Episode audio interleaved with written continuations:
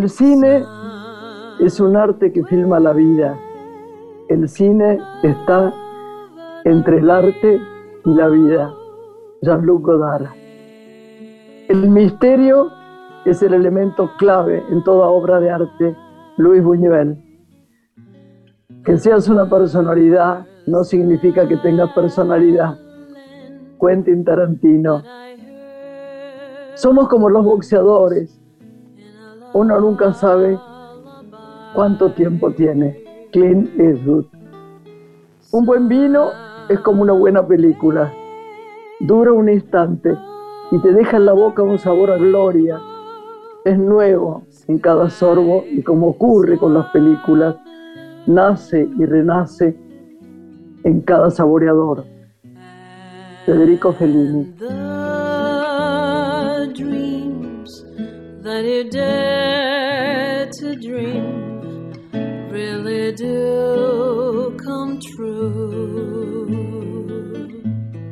Hola Lore, ¿cómo va? Buenas noches, ¿cómo estás? Bienvenidos a todos.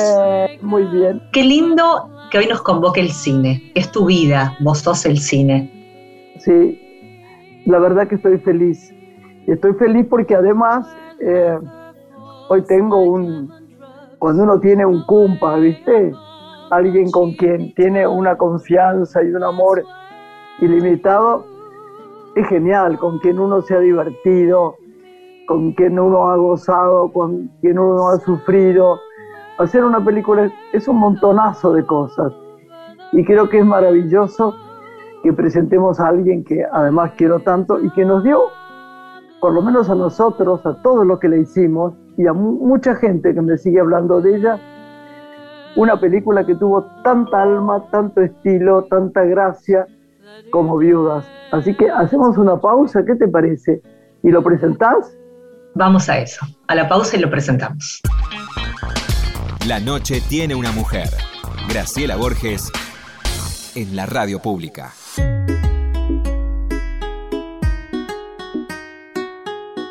Flores de mi corazón, presénteme este, cielito. Mira, yo te voy a contar una cosa, Lore, que vos a veces te lo he contado, pero no sé si escuchás bien.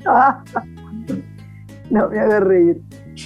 Yo he pasado muchas películas con malos tiempos, buenos tiempos, con gran éxito, con menos éxito, con, con amor entrañable y algunas películas que yo amo.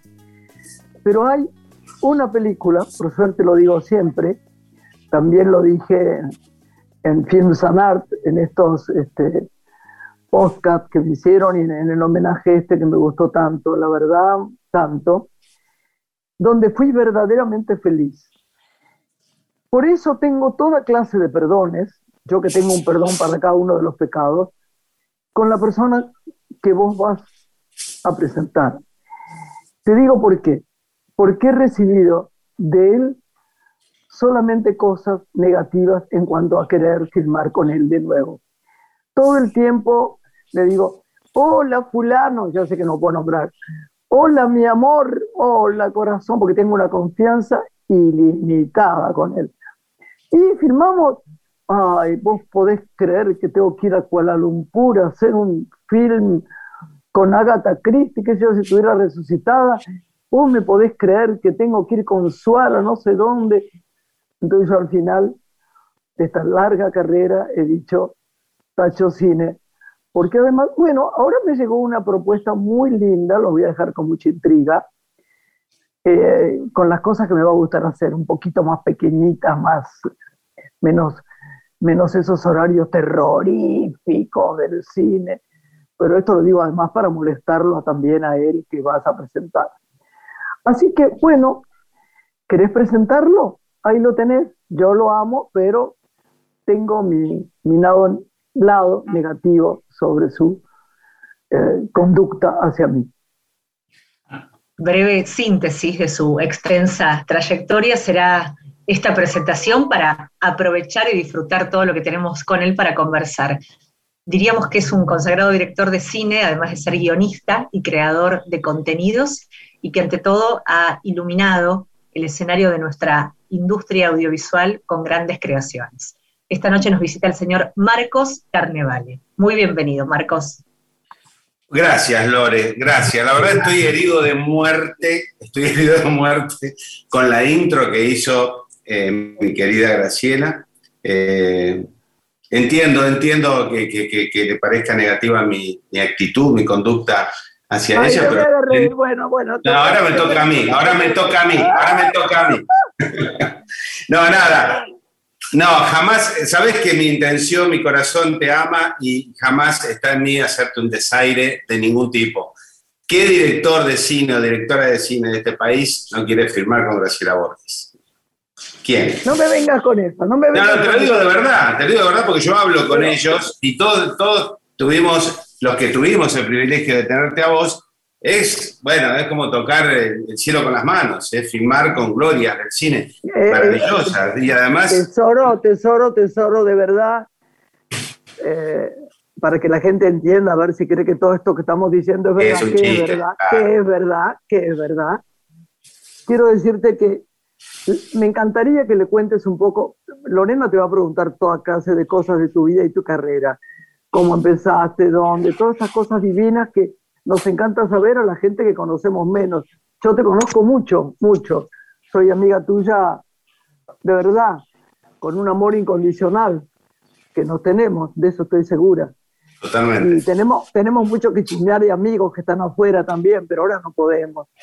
Pero lo que digo es que yo te doy las gracias por la felicidad, se lo decía el otro día Martín Bossi, la felicidad y la alegría que fue hacer una película que no, no solo no me costó nada, sino que fue de tal modo entrañable para mí, como viudas, que tengo que agradecértelo porque de verdad mi único recuerdo así de, porque han sido películas muy divinas que he hecho, pero muy sacrificadas, eh, de verdad muy sacrificadas. Es que el cine lo es, pero déjame interrumpirte, Grace, y decirte que eh, y recordarte además que el que está agradecido de viudas soy yo, porque fuiste vos la que me convocó a mí.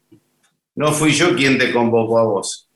Eh, ¿Vos, querés que te diga que no me acuerdo? Yo no me acuerdo. Bueno, yo sí me acuerdo perfectamente. Vos me convocaste a mí, vos me elegiste a mí, y para mí fue un enorme privilegio además de, constituir un, salto grande en mi carrera cinematográfica, poder filmar con vos. Y fue recíproco eso, eso que vos sentís con respecto a viudas, porque creo que se, dio una empatía, una comunión ya preestablecida de, antes de conocernos, de esas cosas que ocurren con los seres humanos que empatizan de una porque se reconocen más que conocen, y creo que eso es lo que nos pasó a vos y a mí, y por eso fluimos tan bien durante toda la película y la pasamos tan bien, y tan bien quedó la película. Que la volví a ver hace poco. Yo generalmente no vuelvo a ver mis películas, y, y cuando las veo a veces pasan años, y recién ahí veo la completud, veo la unidad de los pedacitos que filmé. Recién ahí se me termina de armar realmente la película. Y es una bella película. Es una hermosa. Es una película maravillosa totalmente completa, es como un maravilloso aro de oro que brillara de, la, de todas las formas, de verdad es eso, es la completud total. Es una película inteligente, sensible, defensora de, de la humanidad, de la paciencia, de la lealtad, del amor a los hombres, del amor, en fin, deja bien a los hombres, a las mujeres. Es una película mágica, es una película, cuando hablo con Rita o con, o con, Valeria, lo recordamos siempre con tanto amor, de verdad. Pero ahora no quiero ocupar todo el tiempo en, hablar de algo que hicimos, porque también hicimos otra película muy interesante, muy, quizá más difícil todavía. Muy eh, difícil. muy difícil. Pero me gustaría que Lorena te preguntara cosas, porque si no va a parecer que yo te acaparo. Lore es todo suyo. Pero es la idea. Quisiera, Marcos, conocer, vos siendo un creador imparable y apasionado todo el tiempo en acción, ¿no? Creando contenidos, ¿cómo venís transitando desde que comenzó la pandemia este tiempo hasta para encontrar inspiración? y pensar ese contenido que tengo en mente crear y llevar escena, en qué momento se va a poder visualizar, concretar. Si tuvieras que hacer un diagnóstico de situación de toda esta trama en este tiempo que, citamos complejo, ¿en qué has encontrado inspiración y hacia dónde ha ido tu, campo creativo? Mira, eh, curiosa e inesperadamente, eh, yo pensé que, se iba a detener todo, como se detuvo todo, eh, pero en ese, mientras tanto, me di cuenta que una de mis facetas era escribir y que gran parte de mis horas, de mis días, la he pasado acá, frente a esta misma computadora donde nos estamos mirando en este momento, escribiendo. Es decir, que de alguna manera eh, había hecho un ensayo pandémico a lo largo de toda mi vida, sin darme cuenta. Entonces, cuando vino la pandemia, eh, quizás no la pasé tan mal porque me puse a escribir. Y me puse a escribir una, serie que finalmente terminé haciendo, filmando después cuando se abrieron las puertas para Star Plus, que va a salir a fin de año. Y, terminé de adaptar una película que después también filmé cuando se volvieron a abrir las puertas con, Guillermo Franchella, que se llama Granizo. Entonces, digamos que fue muy productiva la, la pandemia para mí eh, que tenemos la, capacidad de, crear historias o de sentarnos a, pensar historias, es como que nos metemos en una realidad paralela, ¿viste? Independientemente de la realidad dura y concreta en la que estamos en este 3D, eh, vivimos en un mundo fantástico, en una realidad paralela en la que también vivimos bien. Y eso me dio, le dio el aire que la pandemia le quitó a otros, ¿viste? Eh, fue mi ventana me, fue muy útil el mundo pandémico, además de enseñarme un montón de cosas. Por ejemplo, que puedo vivir con mucho menos, que no necesito tanta vida social, que todo puede ser, se puede filmar en un plano más corto, no hay que abrir tanto el plano.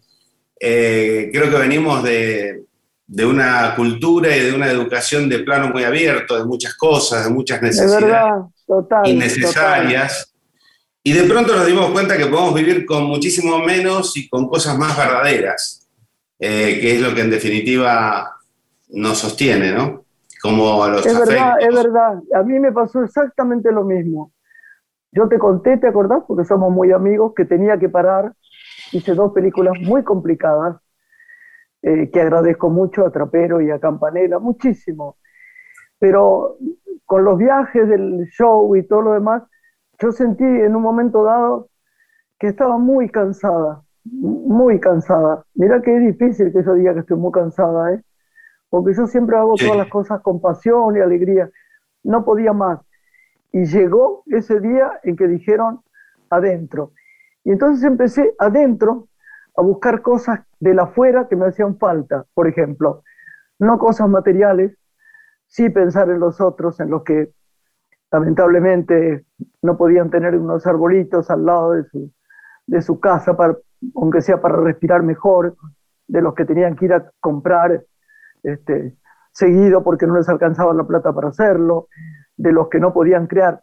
Pero fui viendo que el arte se fue abriendo y todos los compañeros, así como vos, unos escribieron, otros hicieron eh, trabajos para, para agruparse y, que se vieran en las redes sociales y en los sitios. Fue muy mágico todo lo que pasó. Al que no le sirvió, es una pena que no le haya servido, porque hubo muchas cosas muy geniales en detenerse. Parece duro decir esto, pero es real. Así que a mí me pasó exactamente como vos.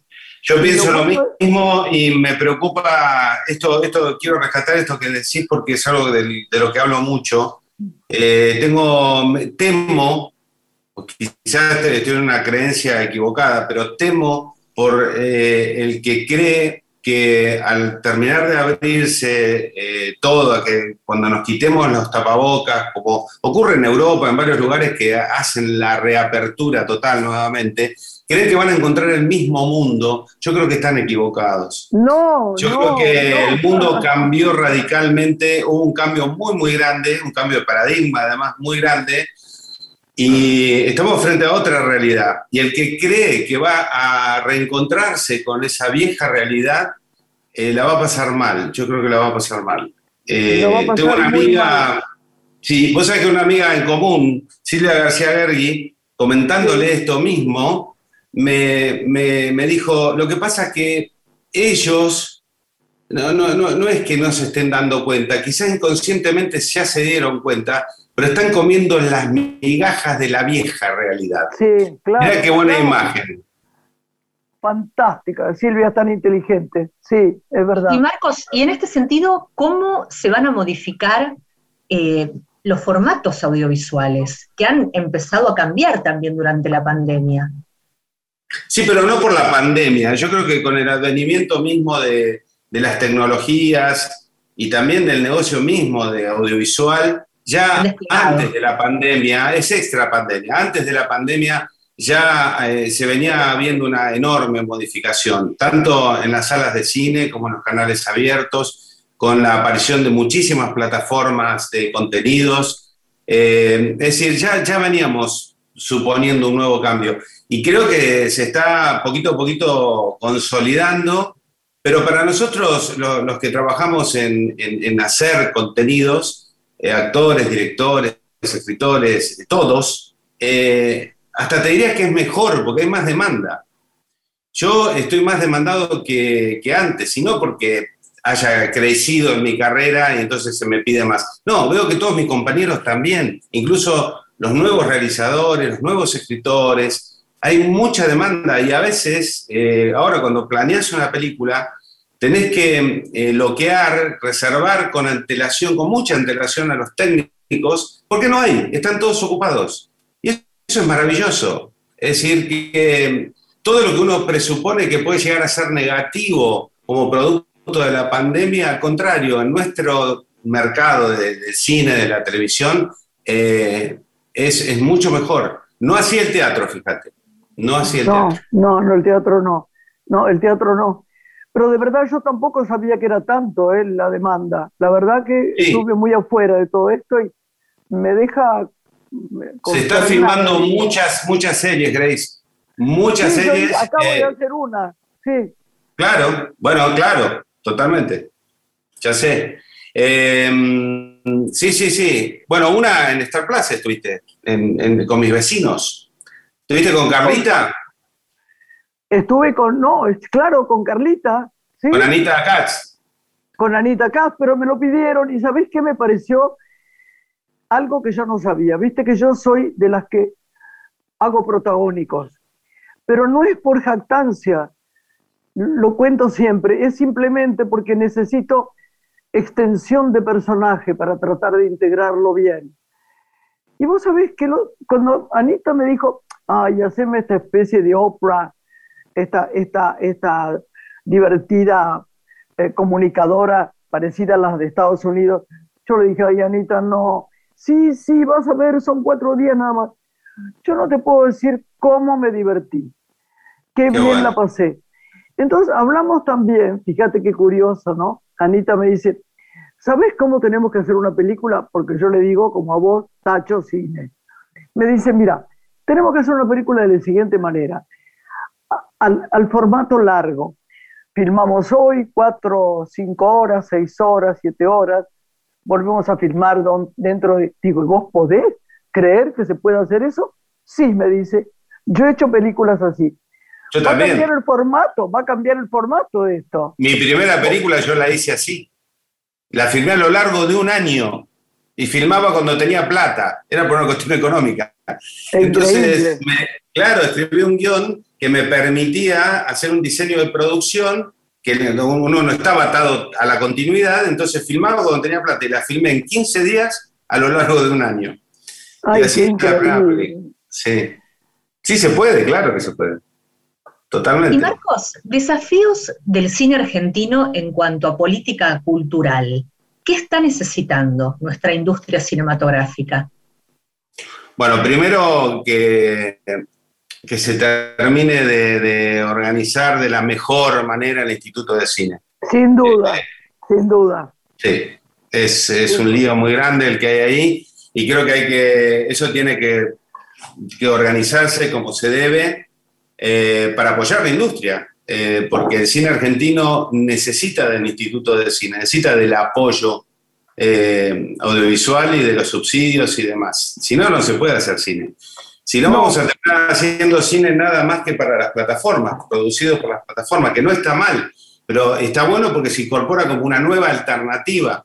Pero de pronto hay muchos creadores, muchas producciones que, no encajan dentro del esquema o de la demanda de las plataformas y necesitan tener su vida propia. Necesitan ir a. Necesitamos ese cine. Necesitamos el cine eh, eh, arty, necesitamos el, cine ultra independiente, necesitamos el documental, necesitamos la ópera prima, claro. todos. Sin duda. Sí, yo creo que, bueno, ahí falta, falta un gran trabajo en la política audiovisual. Creo que hay intentos de varios lugares, eh, sé que hay productores muy enmarcados en, esta pelea para, para, tratar de lograrlo, pero siempre bueno, están las cuestiones políticas, no deja de ser un ente que depende del Estado y, bueno, hay intereses, desintereses, etcétera. ¿Qué cine, Marcos, en lo personal te convoca por su modo de narrar en este tiempo, que te sorprenda? ¿De qué país? El cine que, primero, a mí me gusta todo el cine. No, no soy un snob de, de los que dicen no, la comedia no, o el cine ultra independiente no, o eh, no, me gusta todo el cine que, sea buen cine. Me gusta el cine que cuenta un cuento bien contado. Me, gusta, no me importa el género, pero sí me importa el cuento. Y me importa la verdad con que se cuente ese cuento. Pero vos tenés cuando... Eh, Marcos, perdón, porque como estamos grabando la gente sabe que es difícil no pisarse. Vos sabés que hay una cosa maravillosa en vos que yo siempre siento que trato de inculcar en los chicos nuevos no soy nadie para decir como maestra ciruela qué deben hacer. Cada uno tiene en su cabeza la película que quiere. Pero vos tenés algo que se está perdiendo y en el cine mundial y es la emoción. Si una película, esto no quiere decir un golpe bajo, ¿eh? nada peor, nada más triste. Algo sensible, claro. Algo sensible. Si algo no te... Hay un plano que no te emocione, que en toda la película es como, viste, hay películas maravillosamente El vientre del arquitecto, en fin, para hablar de films viejos y que eran contados de una manera muy sensacional y sin emoción, ¿no? Pero digo, hay muchos directores que filman sin emoción, es un error. Hoy en día tenemos que conmover a la gente para que se despierte, para que yo no sé, Gracie, si, es un error. Yo no sé si es un error. Yo, creo que a veces es un error cuando en la intención del director eh, eh, pretende hacer una película sensible, una película humana, honda, y no lo logra. Ahí sí es un error, porque es una falla. Pero Greenaway, por ejemplo, en el vientre del arquitecto, es una película mental. Greenaway es un director mental que no conecta con las emociones. Es totalmente formal, claro. Y, y, lo que te pone, pero es eso. Vos sabés que si ves Greenaway, ves eso. Si ves a Tornatore, por ejemplo, que hizo Cinema Paradiso y tantas películas geniales, vas a saber que te vas a conectar con la emoción extrema, porque ya es extremo de, la emoción italiana de Tornatore. Sin duda, sin duda. yo soy más italiano, a mí me, convoca la, primero la humanidad, yo filmo la humanidad, me interesa mucho la, problemática humana y, y, el ser humano en toda su complejidad, y ahí están los sentimientos. A mí se me tacha a veces, a veces, algunos críticos de esto que les gusta más la cosa mental, o son más snobs, o em, que no se bancan la lágrima, o no se bancan la risa fuerte, o no se bancan que todo tiene que estar en una suerte minimalista, y a mí no me va eso. Si la verdad yo me pongo frente a la pantalla y no me pasa nada, y, te dicen tengo una enfermedad terminal y nadie se conmueve con eso, o, decir la cosa más hilarante y nadie se ríe, digo, ¿qué, qué, eso es? eso? es lo que te estaba diciendo, es eso. Claro, eso no, eso no me gusta. Eso me parece que es una pose, es una cosa creada de una manera forzada para agradar a esos snobs que después te critican. A mí nunca me importó eso, ¿viste? Y me, de sensiblero algunos, ¿eh? No te creas. Eh, pero después viene eh, Tornatore y, te, te, hace Cinema Paradiso, gana el Oscar. La mirás y llorás a los gritos y dicen que es un genio, ¿viste? Es así. Pero bueno, somos así, somos humanitos. Sí, no, pero coincido con vos. Yo creo que el cine tiene que conmover. Conmover no significa llorar. Eh, conmover no significa llorar. Es, tiene que conmover, tiene que romper la cuarta pared y modificarte un poquito, no solo entretenerte. Y además para... para... Pausa? ¿Después ah, Sí, cómo no. Hacemos una pausa ya. Un besito. Ya volvemos. Yo pensé que podía quedarme sin ti y no puedo. Es difícil mi amor, más difícil de lo que pensé. He dejado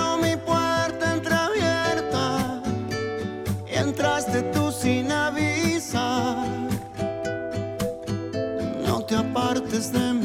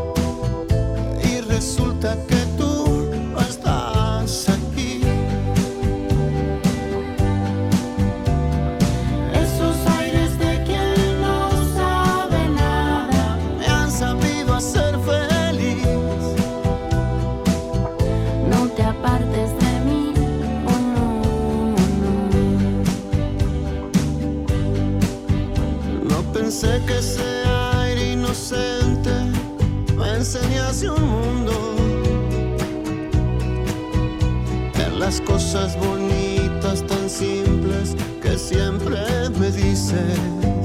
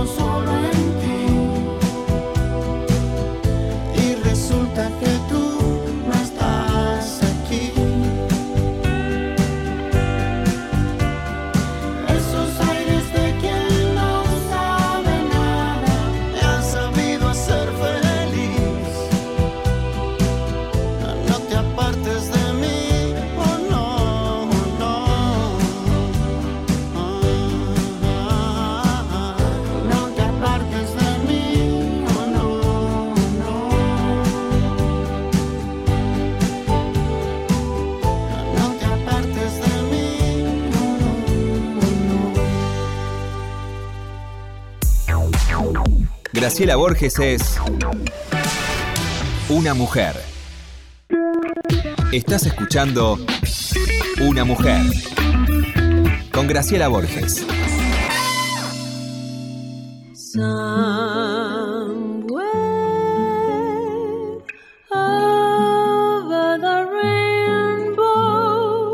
Flores, seguimos acá con esta globia del cine nacional.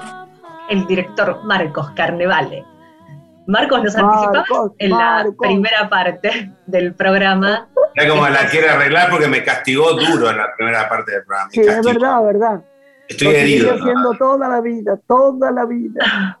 Sí. Decía que nos compartías en la primera parte del programa que estos nuevos formatos que, se han empezado a, a desplegar ya venían anticipándose. ¿Qué es lo que viene? ¿Qué visualizás que viene en materia audiovisual que nos pueda sorprender como usuarios en un tiempo? No, yo creo que eh, de alguna manera la, conducta pandémica vino para quedarse.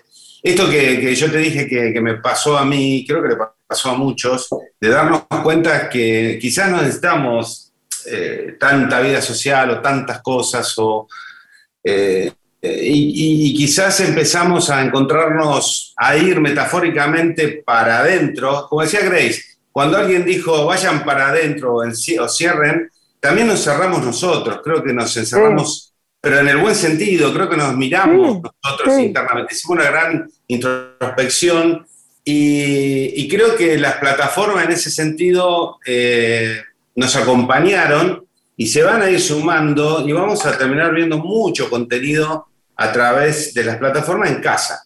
Creo que de alguna manera eh, nos va a costar un poquito salir. Mira que es feo lo que estoy diciendo, pero es lo que yo siento.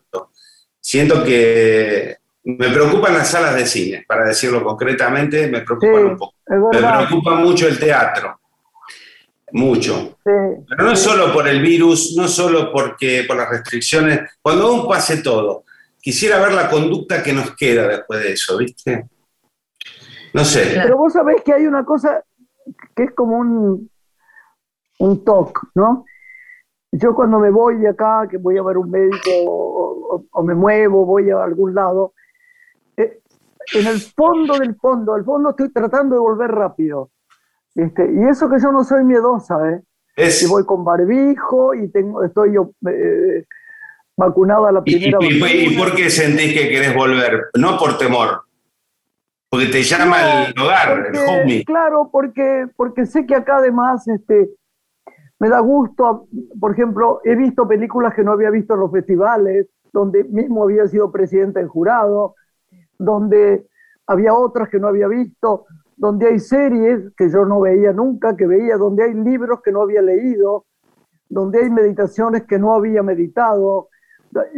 Fue un descubrimiento de muchas cosas muy, muy integrales y muy importantes para mí.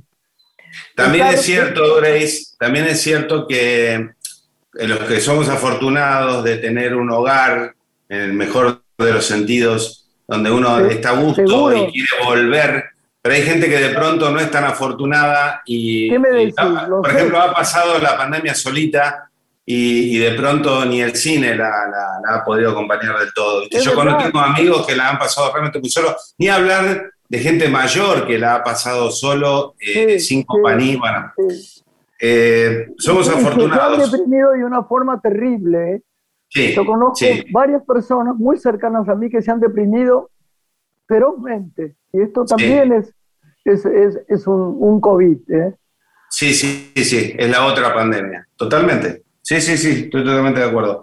Pero yo también creo que... Sí, decime, Lore, perdón. No, no, pensando en estos formatos que te preguntaba, con Graciela habíamos hablado en su momento de escenario cero, esas obras de España que se habían seleccionado para armar un ciclo, por ejemplo, teatral con lenguaje audiovisual, ¿no? Y era muy impactante la realización, porque uno estaba viendo teatro, pero realizado como una serie. A eso me refería cuando te preguntaba qué formatos en materia audiovisual vos percibís que pueden llegar, porque claramente habrá nuevos públicos, contenidos por ahí más a medida. Eh, ¿Estás viendo lo que puede venir en un tiempo en pos de todo lo que ha... Bueno, yo creo que en eso, en ese riesgo que tiene eh, eh, el teatro por la falta quizás de, convocatoria, ahora dada obviamente por razones de restricciones y demás, pero también veo en mis hijos, por ejemplo, en, esas generaciones que tienen 18 años y, y los de veintitantos, eh, que creo que van a consumir el teatro quizás de otra manera, no yendo al templo, sino así como decís vos, como escenario cero, ¿viste? Que, hacen, llevan la teatralidad a un lenguaje audiovisual sin ir con la cámara a filmar el escenario, sino hacer un una apuesta audiovisual eh, sin alterar la teatralidad, no convirtiéndola en una película, sino haciendo un teatro más audiovisual. Eso me parece que va a ocurrir a mí me gustaría que me cuentes un poco qué es lo que vamos a ver de Carnevale este tiempo.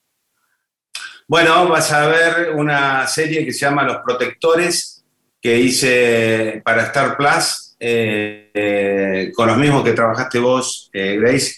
Em, con Adrián Suárez de protagonista, con Gustavo Bermúdez y con Andrés Parra, que es un eh, actor exquisito colombiano, maravilloso. Y eh, después hice para Netflix una película que escribió Nicolás Jacobone, eh, el ganador del Oscar de sí, Muy, muy, muy genial, sí.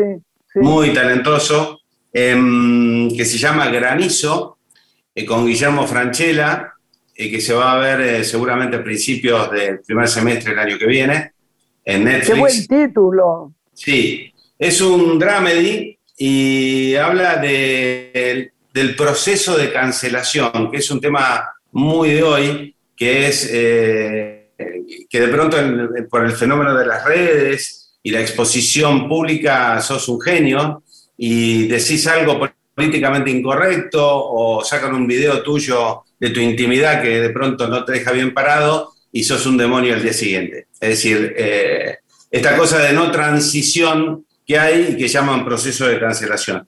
Y bueno, acá está exacerbado en tono de, de, comedia, con la historia de un meteorólogo que, que, tiene muchos años en la televisión y que es hiper famoso, eh, y que nunca ha fallado un pronóstico, nunca falló un pronóstico del tiempo, eh, hasta que finalmente falla. Y ese día es, eh, es demonizado por, por, la sociedad y tiene que huir y esconderse en Córdoba.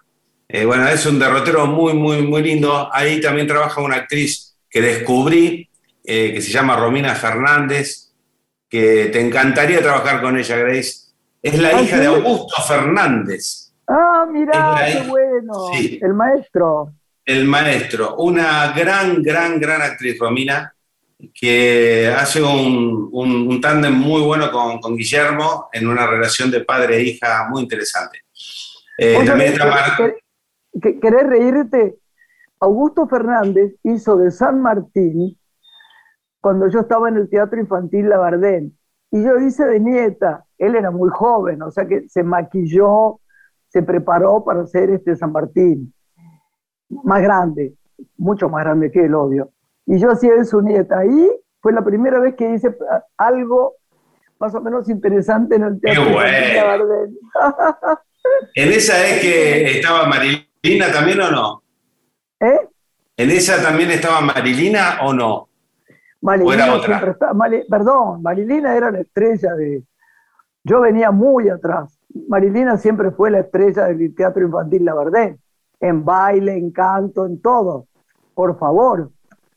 Marilena era ahí la, la prócer, con las gorritas divinas que le tejía a su mamá, en un punto crochet, que yo siempre anhelaba tener y que nunca tenía. No, no, Marilena era el sol del, del, lugar. Bueno, en esa película difícil que hicimos juntos, que se llamó El espejo de los otros, tuve el gustazo de, tenerte a vos y a Marilina y traer a Marilina después de la Raulito. Imagínate el tiempo que había pasado que Marilina no firmaba. Yo me acordaba que, hacía tiempo, pero no me acordaba tanto tiempo que no había firmado ella. Sí, porque ella se, fue a España y bueno, se dedicó a, la música. Y me acuerdo cuando la fui a buscar, se demudó y me dijo, ¿cómo hacer cine? Y me dice, ya no me acuerdo. Le digo, ¿cómo no te vas a acordar? Hiciste la Raulito. como la bicicleta, claro. Uno claro.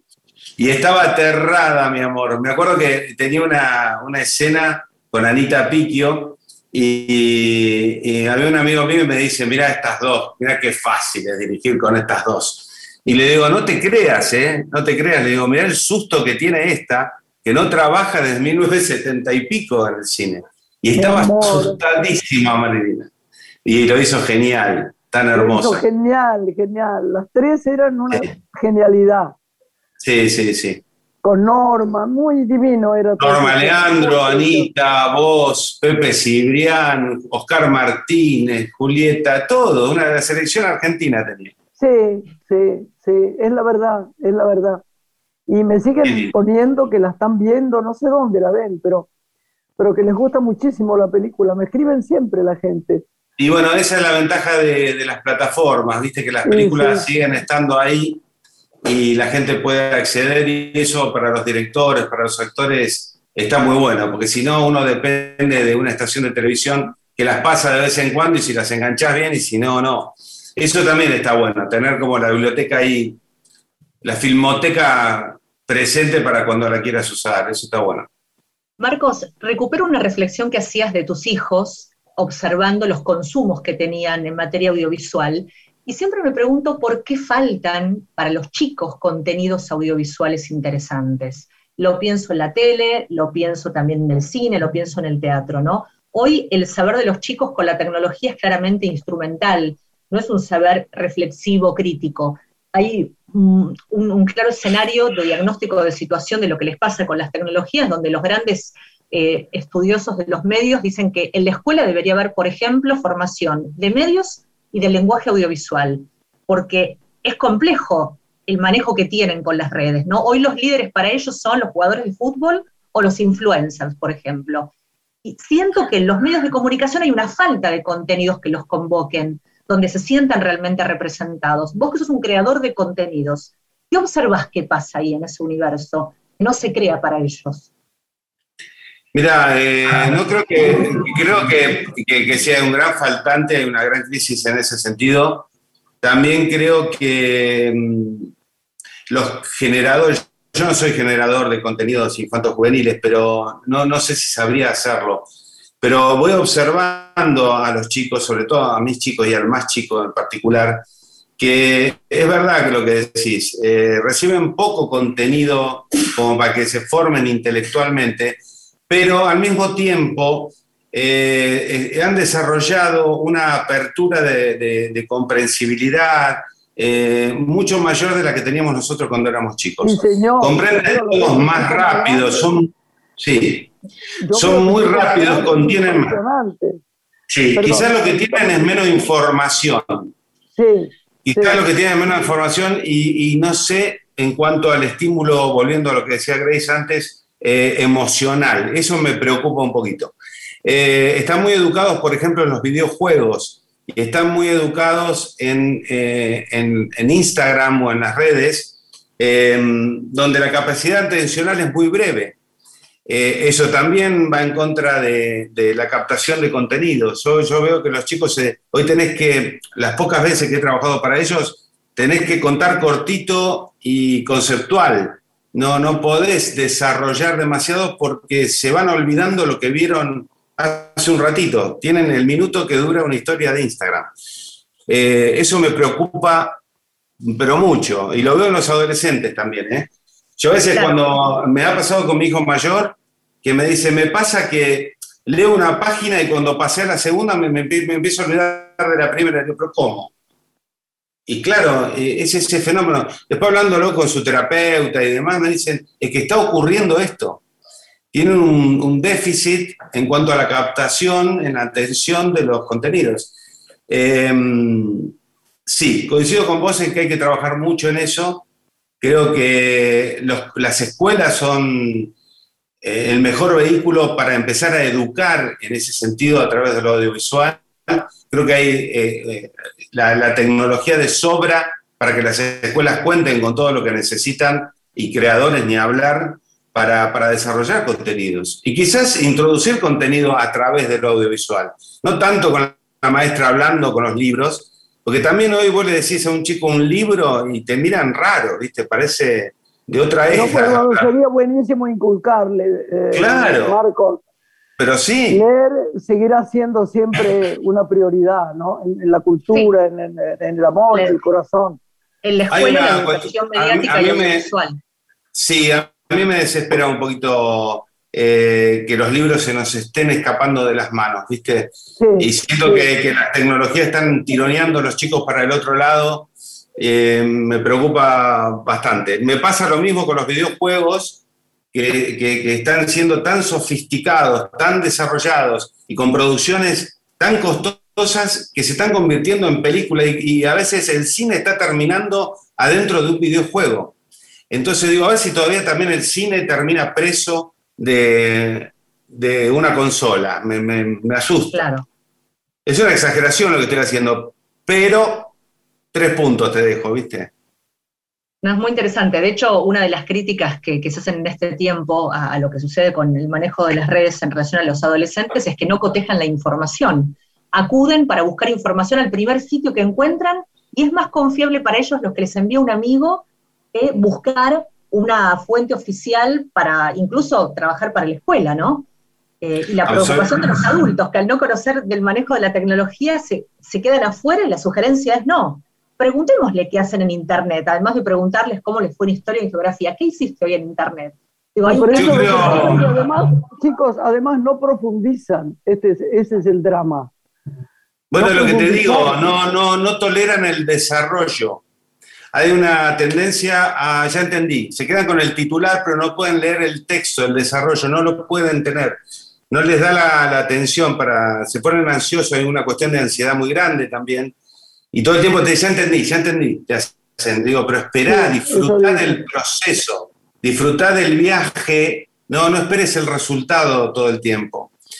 Eh, es, bueno, es una cuestión no solo de los chicos, eh, también lo estoy viendo en, los treinta y pico, en los, lo estoy viendo. Eh, y eso a, los que creamos contenidos nos condiciona, porque muchas veces te dicen, no, no, no, no, no hagas tanta transición, anda al hueso.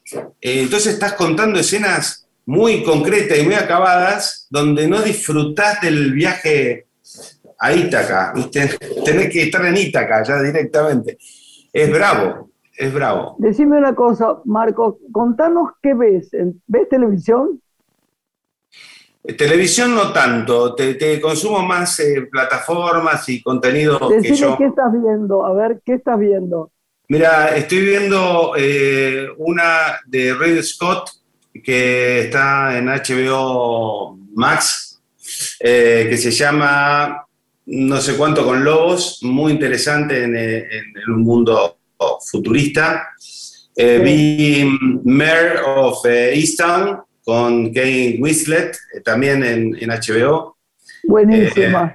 sí, eh, bueno, veo Sobre todo ella, ¿no? Sobre todo ella, ella es estupenda. No, ella es fabulosa.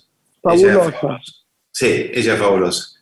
Em, veo películas, me cuesta eh, encontrar muy buenas películas. Siento que hay mucho material también dando vueltas, pero no todos están tan buenos. Me, me asocié a una nueva plataforma que se llama Movie, que se escribe M-V larga I y que tiene todo el cine de nuestra época, ya hablo como un viejo, ¿viste? Pero vuelvo a ver películas que, vi cuando era adolescente, donde están los grandes clásicos, los directores nuevos alternativos, películas que nunca veríamos acá ni tampoco en las plataformas super comerciales, eh, qué sé yo, eh, eh, como Xavier Nolan o directores así, ¿no? Y ves películas de todas las latitudes. Esa, esa plataforma la veo mucho, es muy interesante y busco contenidos como, como hablábamos antes, contenidos que me conecten con algo, ¿viste? que me llenen el alma, que me conmuevan. Con cabezas nuevas, con miradas nuevas de este mundo nuevo que también estamos viviendo, ¿no? Eh, estoy cansado de la repetición. Todo, lo que vivimos, todo lo que vivimos es tan extraño, ¿no? Es tan extraño. Hay momentos en algunos días en que uno piensa, ¿será verdad todo esto? Porque ¿cuándo va a terminar? ¿Qué, qué va a pasar? ¿Viste? Hay una hay algo como despertarse de un sueño o de un mal sueño que si lo tomás como, como, como aprendizaje, como maestría, puede ser que sirva. Pues sabés que eh, a mí me pasa algo muy extraño con, con, eso, porque todas las veces que hemos inferido una situación como, como esta pandemia, siempre hemos visto en películas futuristas o posapocalípticas y nunca pensamos que en la realidad la íbamos a, vivenciar. Y sin embargo apareció, y cuando apareció nos sorprendió, nos choqueó a todos, pero como somos animales de costumbre, también nos estamos acostumbrando a esto, al encierro, a la mascarilla y a todas estas cosas. Eh, y eso me preocupa, me preocupa que nos estemos acostumbrando, ¿viste? Porque ¿qué quiere decir? Que en el futuro va a haber más de esto y ya estamos, vamos a estar preparados y no nos va a sorprender como, como esta primera vez. Que, Marcos, si seguimos pensando así va a ser peor, porque sería mejor tomarlo día a día y agradecer estar sanos, y porque si no, yo te entiendo, pero el futuro es tan incierto que... Es que, mira, una, un amigo me dijo algo muy cierto. Yo digo, cuando empezó la pandemia me di cuenta, me relajé porque dije la primera que no tenía agenda, no tenía compromisos por delante. Dije, soy libre, de pronto no tengo futuro. Y él y mi amigo me mm. dijo, nunca lo tuviste. Esa fue una creencia. es verdad. Vas día a día, tenés que ir día a día. Entonces no te angusties por el futuro. Bueno, nos tenemos que despedir.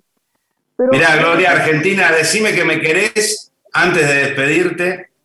Mira, porque me golpeaste la autoestima mal. la verdad es que para darte un gusto te diré, te diría, te voy a decir, mejor dicho, ah, ah. que te quiero y que me encantaría volver a filmar con vos.